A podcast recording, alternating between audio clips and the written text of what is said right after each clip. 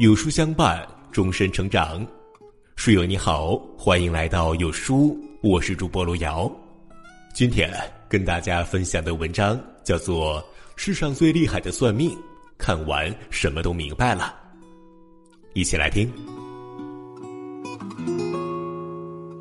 道教圣地青城山有一副名联：“事在人为，修言万般皆是命；境由心造，退后一步自然宽。”在生活中，很多人喜欢算命，算福运，算财运，算姻缘，但世间万物皆有缘由，算命往往只能求一个心安。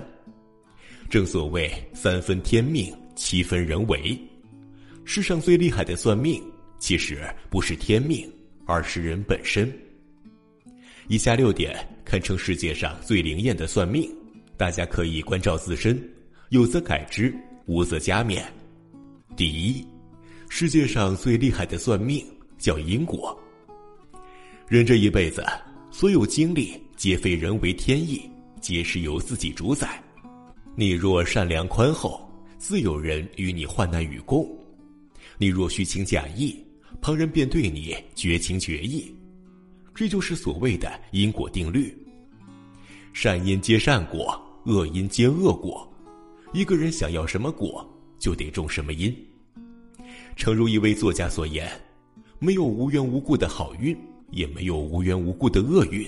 每一次好运的降临，都是你曾经存下的利息；每一次厄运到来，都是在为过往补偿代价。”保持一颗向善向好的心，生活总不会亏待你，这才是最好的算命。第二，世界上最有效的保养品叫心宽。作家稻盛和夫曾被人调侃是肺结核家属，他因此担心会不会有一天也死于肺结核，经常辗转反侧，寝不安席，身体每况愈下。后来。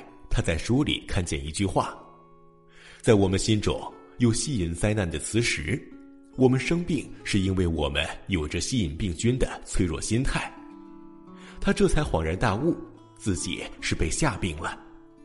于是他改变念头，每日该写作写作，该锻炼锻炼，想的少了，身体自然也痊愈了。有研究表明，有八成以上的百岁老人这样认为。保持心情愉悦、心宽的度过每一天，是最重要的长寿秘诀。人这一辈子活的就是个心态，而心宽的人时常能笑对人生。四十的年龄，二十的状态，他们不奢求名贵的保养品，因为心宽就是他们保持健康的灵丹妙药。第三，世界上最强大的靠山叫自己。有句话说啊，机会靠自己争取，命运靠自己把握，生命是自己的画板，为什么要依赖别人着色呢？希望永远是自己给的，别人顶多算是锦上添花。只要自己靠得住，遇见谁去哪里都能站得住脚跟。诚如《我的前半生》里，罗子君离婚之后，不再做全职太太。不再迷信丈夫那句“我养你”，她真诚感激陈俊生的抛弃，自己才从浑浑噩噩的陈太太换来如今自信自立的崭新人生。最后，他的事业小有成就，也遇见了余生相爱的伴侣。请永远记住，每个女人的最终归宿都是她自己，最靠得住的也唯有自己。只有让自己变得足够强大。才能在人生路上走得毫不费力。第四，世界上最美的善良叫情商。我曾看过这样一句话：当你觉得和别人相处十分舒服的时候，不一定是你们兴趣相投，而是他的情商足够高，以及他背后默默的善良。他不会随意评论你的生活，也不会轻易打扰你的幸福。遇到别人的痛处。他小心翼翼的维护，绝不会轻易戳破。与人沟通，他懂得站在对方的立场，以倾听者的身份给予对方足够的礼貌和尊重。和这样的人相处，就像是喝一杯清茶，怡人悦己。做一个情商高的人，凡事能想到他人，人缘必定广泛。正所谓，你若将心比心，善待他人，亦能被他人温柔以待。第五，世界上最高级的修行叫独处。